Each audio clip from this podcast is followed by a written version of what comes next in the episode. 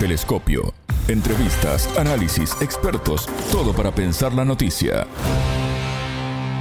¿Por qué secuestraron, torturaron y mataron a los 43 estudiantes de Ayotzinapa? Bienvenidos. Esto es Telescopio, un programa de Sputnik. Gracias por acompañarnos. Somos Alejandra Patrón y Martín González desde los estudios de Montevideo. Y junto al profesor uruguayo nacionalizado mexicano Pietro Ameglio, defensor de los derechos civiles y activista por la paz, profundizaremos en este caso, que desde hace nueve años conmociona al país azteca. En Telescopio te acercamos a los hechos más allá de las noticias. La entrega por parte del presidente de México, Andrés Manuel López Obrador, de cinco discos con grabaciones proporcionadas por el gobierno de Estados Unidos, vinculados al caso Ayotzinapa, a los familiares de los jóvenes asesinados hace nueve años, dejó sabor a poco en el camino para el esclarecimiento de las terribles muertes. El caso hace referencia a los 43 estudiantes de la Escuela Normal Rural de Ayotzinapa que desaparecieron en septiembre de 2014 de manera forzada en acciones de extrema violencia, sin determinar hasta el momento quién se lo llevó y por qué. Este 25 de septiembre, López Obrador se reunió con las madres y los padres de los jóvenes, a quienes reiteró su compromiso con la verdad y justicia para los estudiantes desaparecidos. En julio pasado, los investigadores del Grupo Interdisciplinario de Expertos Independientes presentaron un informe donde se dieron detalles de torturas, colusión de las Fuerzas Armadas con el narcotráfico, obstaculización por parte del ejército de estas investigaciones y pasividad del Estado para esclarecer los hechos. Saquen todo, no se queden con nada, dijo a los investigadores Doña Mari, madre de uno de los estudiantes desaparecidos de Ayotzinapa, minutos antes de que estos presentaran el sexto y último informe sobre lo investigado hasta el momento, antes de abandonar el país. A nueve años de los crímenes la pregunta sigue vigente. ¿Por qué secuestraron, torturaron y mataron a estos 43 estudiantes de Ayotzinapa? El entrevistado. Para profundizar en este tema, ya tenemos en línea desde México al profesor Pietro Ameglio, defensor de los derechos civiles y activista por la paz. Pietro, bienvenido a Telescopio, ¿cómo estás? Es un gusto recibirte. Igual, un gusto a ti, al auditorio, y me da mucho gusto poder pensar en voz alta situaciones que son muy dolorosas, violentas, pero que también tienen esperanza atrás de lucha. Pietro, en el marco de la conmemoración de los nueve años del caso Ayotzinapa, el presidente Andrés Manuel López Obrador sostuvo un encuentro con los padres y las madres de los 43 normalistas, en donde entregó un informe, cinco discos que contienen todas las grabaciones eh, proporcionadas por el gobierno de Estados Unidos, vinculados directa o indirectamente con el caso de estos jóvenes, y una carta donde el gobierno mexicano reitera su compromiso con la verdad y la justicia para estos estudiantes. ¿Qué valoración haces de este encuentro? Sí, en este sentido, por supuesto que la primera valoración es la de las, los padres y madres de los 43 estudiantes, ¿no? Ellos eh, ayer tuvieron una situación que calificaron de decepción en su reunión con Alejandro Encinas, que es el subsecretario de Derechos Humanos y Migración del país, que es un hombre siempre asociado a la izquierda, a las mejores luchas del país, un hombre muy honorable que fue puesto en un lugar clave por el presidente López Obrador, pero evidentemente el margen de acción, sobre todo frente al ejército, eh, se ha reducido desde el inicio y ahora también mucho. Y entonces para los padres queda claro que eh, el gran tema es saber dónde están y en ese sentido se ha llegado a un tope, a una barrera que tiene que ver con WhatsApps y llamadas entre la autoridad civil y, los, los jefes, los dos jefes militares de la zona, los dos generales, comandantes que están presos y con documentos, transcripciones que son las que el ejército dice que ya ha entregado en realidad es una página lo que ha entregado y seguramente son transcripciones cortadas, ¿no? Filtradas. Entonces, ese tipo de llamada directa con el GIL, que es el jefe de Guerreros Unidos en la zona, es la clave para dar realmente con lo que pasó, porque, por ejemplo, algo que se sabe es que los 43 no estuvieron todos juntos. Y ese es un tema muy importante porque la operación de esta acción genocida, porque eso fue porque la orden fue matarlos a todos, desaparecerlos, tuvo que ver con una tecnología, con una capacidad logística e infraestructura que solo el ejército puede tener en México y en muchos otros países. Entonces, en ese sentido, justamente el tema de los padres que están, ellos usan la palabra decepcionados de estas dos reuniones y también del proceso de los nueve años que se cumplen justamente hoy, es que no se ha logrado todavía abrir los archivos últimos de la, de la Secretaría de Defensa Nacional, que es la que contiene realmente la verdad del lugar de lo que pasó, primero con esos 17 que probablemente fueron llevados a un campo militar y luego con los demás.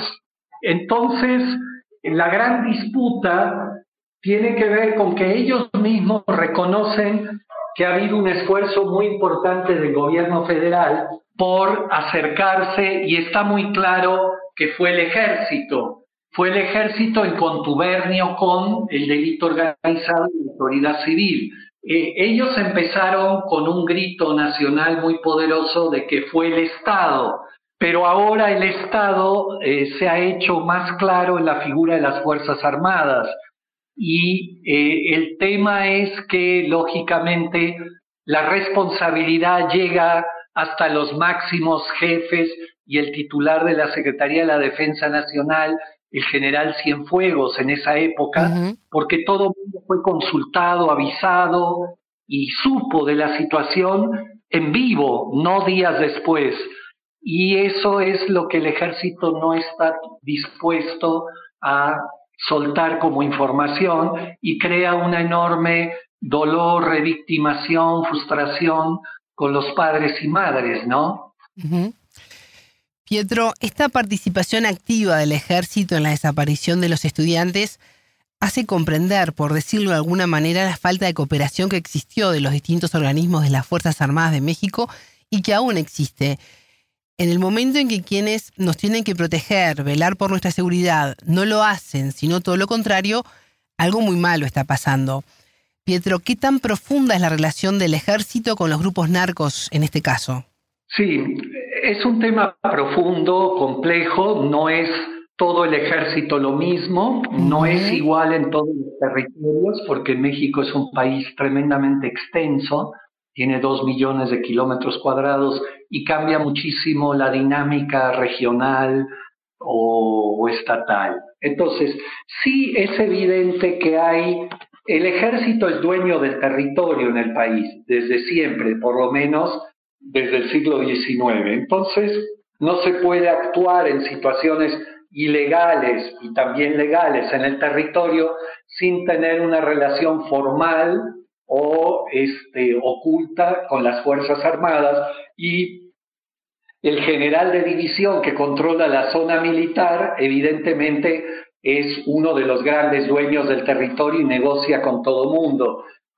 Este gobierno ha hecho cosas mucho más positivas hacia las Fuerzas Armadas la presencia del presidente López Obrador ha logrado acotar, hay una fuerza moral muy importante de él y con la relación de la Secretaría de la Defensa que ha cambiado bastante de las últimas décadas, pero no es suficiente y hay un nivel de impunidad y de altos cargos que evidentemente no tiene la fuerza y gobierno federal civil para obligarlos. Y entonces se entra en un juego también de simulación grave porque la palabra dice que ya han entregado todo y los padres y abogados dicen que no. Entonces es un discurso así público, empírico de quién tiene la razón, quién controla los medios. Pero la verdad de fondo sabemos perfectamente que hay información, sobre todo del general del cuartel militar de la zona, que había dos sin iguala, que están puestos los dos, para arriba, o sea, el general del Estado y el general de la Secretaría de la Defensa que no se pueden tocar. Y eso es una de las constataciones dolorosas del nivel en que estamos. Ahora, no es solo tema ejército, porque es también tema de policía. Toda la policía local, estatal y federal mexicana atraviesa una crisis brutal, es parte de todo este tema de la muy mal llamada guerra al narco, que en realidad es una guerra entre cárteles, grupos delictivos por controlar zonas, esquinas, barrios, poblados, y en todas las bandas hay las mismas identidades sociales, hay militares en las bandas de todos los niveles, hay policías de todos los niveles, hay políticos desde municipales, estatales y federales, hay empresarios, que es muy importante, y hay gente, hay un grupo delincuencial y hay gente de la sociedad civil que trabaja para ellos. De hecho, el delito organizado en México es una de las principales fuentes de empleo en el país desde hace un par de décadas por lo menos, y ese es un tema muy importante para entender la impunidad del ejército y de los grupos delictivos y la policía, porque la población civil los cubre, porque les da empleo o están amenazados de muerte. Ese es un tema. Ahora, lo de Ayotzinapa desnudó también otra parte que es muy importante, que es la internacional. Porque el camión que originó la desaparición de los cinco camiones, o sea, autobuses, llevaba un cargamento muy grande de droga a Chicago. Y ese es, hasta ahora, con la, principal claridad, el origen de todo este exterminio selectivo que hubo y desaparición, porque pensaron que era otro grupo delictivo que estaba secuestrando el camión con esa droga para Chicago, que era muchísima, para su propio interés delictivo. Entonces, de ahí nació el malentendido de origen. Y entonces le agrega la variable de que cuando uno enfrenta temas de narco, no puede creer ingenuamente que es un tema local, nacional, es un tema transnacional. Y en ese sentido, la agravante y la capacidad de corrupción desde Fuerzas Armadas a todos los niveles es gigantesca. Pietro, según las distintas investigaciones en el caso Ayotzinapa del grupo interdisciplinario de expertos independientes que, ya no se encuentra en el país, estamos ante un crimen de Estado manchado por el secretismo oficial y la negligencia militar. Pero ¿qué va a pasar con las responsabilidades ante la justicia y, y la ciudadanía en general? Sí, bueno, hay que ubicar que hay un proceso muy importante también de resistencia civil encabezado por los padres y madres de los 43, donde estamos una cantidad grande de grupos de todo el país apoyando, movilizándose. Durante nueve años no se ha parado con acciones desde movilizaciones, marchas, acciones jurídicas de derechos humanos, pero también acciones de desobediencia civil. Desde el inicio se trató de entrar al cuartel militar, donde probablemente incluso estuvieran en los primeros diez días, que es otro de los grandes hallazgos del GIEI y muy dolorosos, porque parece que eh, la desaparición y si llegó a haber un asesinato, no fue inmediato a la desaparición, sino que estuvieron unos días tal vez en el cuartel militar. Y los padres y madres trataron rápidamente de forzar la entrada. Faltó fuerza también de la sociedad civil, presión, etcétera, y los militares no lo permitieron. Pero pudiera hasta haber sido lo trágico de que estuvieran ahí vivos. O sea, imagínate el drama de fondo, ¿no? Entonces, hay el, el alcalde y su esposa de la ciudad de Iguala presos, nunca visto en México que el procurador de justicia del país está preso, que es el que inventó la verdad histórica del basurero de Cocula, donde dijo que los habían quemado, eh, el, que, el que construyó operativa la verdad, esa verdad histórica, entre comillas, que era el jefe de inteligencia, está refugiado en Israel e Israel no tiene tratado de extradición con México y entonces no lo suelta. Los dos generales de zona están presos y hay más de 20 militares y policías presos. Está preso el jefe del delito, que se llama el Gil, pero no habla porque hay un pacto muy fuerte de omertad, de silencio. Entonces, Sí se ha avanzado en temas carcelarios, de arresto, de justicia formal, pero no ha habido modo de romper el silencio respecto al destino de los 43 jóvenes. Y eso es el dolor mayor y todo eh, el tema más profundo, y en realidad en la voz de los padres, del GIEI y de gran parte de la sociedad civil es que el dato lo tienen las Fuerzas Armadas y no lo sueltan. Y ahí es donde está el tema de la resistencia civil, la presión social, política, de derechos que no se ha logrado quebrar. Pietro, cuando uno comienza a profundizar en los descubrimientos que se han hecho y en los distintos informes, se encuentra con cosas que para el pueblo eran evidentes, como por ejemplo que el narcotráfico estaba involucrado, pero que para el Estado eh, no estaba tan claro, no había pruebas. Lamentablemente, cuando se informó que los estudiantes habían sido torturados, la noticia no sorprendió, sino que confirmó lo que ya era un grito a voces. ¿Crees que el Estado subestimó al pueblo en esto?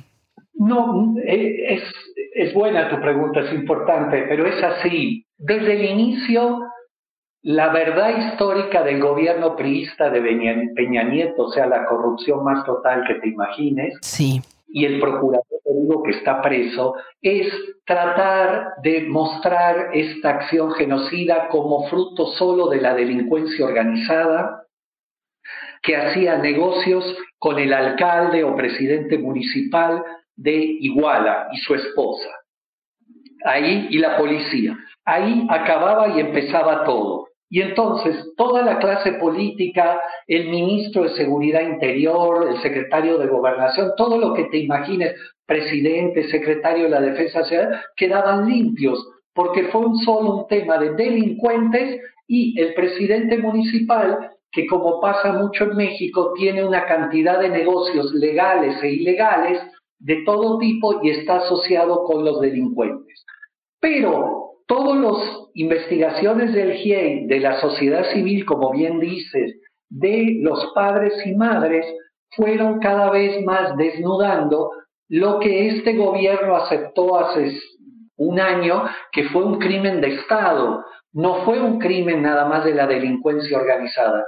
Todos los niveles, desde el municipal al federal, del Estado mexicano, participaron, supieron en vivo y en directo lo que pasara y después que pasó ocultaron totalmente en esta llamada, entre comillas, verdad histórica, lo que realmente pasó. Eso es fruto de la lucha de la sociedad civil, de las madres y padres, del GIEI y a nivel internacional porque es un hecho de escándalo mundial.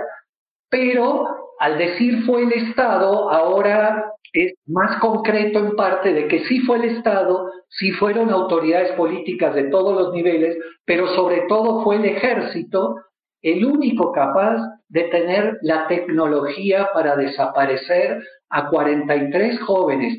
Y este es un tema importante. No son cualquier jóvenes los que desaparecieron, son jóvenes estudiantes de escuelas campesinas, estudiantes de lo que aquí se llama normal rural, para trabajar con los más pobres del país donde no llegan maestros. Y ellos son a su vez originarios de las comunidades más pobres del país. Son jóvenes que se forman en las normales rurales de ideologías eh, profundamente de izquierdas, leninistas, maoístas, según la normal que toque, y con una enorme experiencia de activismo social. Entonces, controlar esos cuerpos, mantenerlos, entre comillas, disciplinados, acostados, atados y todo, no es una tarea fácil ni eh, de poco tiempo. Y esa tecnología, infraestructura y capacidad de violencia y de fuego solo la tienen realmente las Fuerzas Armadas. Es impensable que las policías locales, muchísimo menos, que tienen entrenamientos tremendamente precarios y armamento y todo, pudieran haber hecho una operación así. Eso para el arresto. Pero después viene la desaparición. Imagínate desaparecer 43 jóvenes tremendamente fuertes, combativos, que no se dejan, que protestan, que pelean a puños, a todo. No es tarea sencilla. Y ni hablar luego si llegó a haber una ejecución. O sea que después del Estado, ahorita la etapa clara es, fue el ejército. Por supuesto, con toda la cobertura estatal, del presidente hasta el último funcionario municipal y también la sociedad civil de esa es una ciudad media mexicana, pero de mucho dinero. Por ejemplo, taxistas, gente de la ciudad, todo el mundo encubrió y participó, hizo trabajo sucio. Pietro, hablabas al comienzo de la entrevista de los pactos de silencio. A lo largo de la historia, no solo de México, sino en América Latina, hemos visto la utilización de este tipo de acuerdos, en especial en tiempos de dictaduras. Eh, tenemos detenidos desaparecidos en todo el continente y el narcotráfico tiene cada vez más alcance.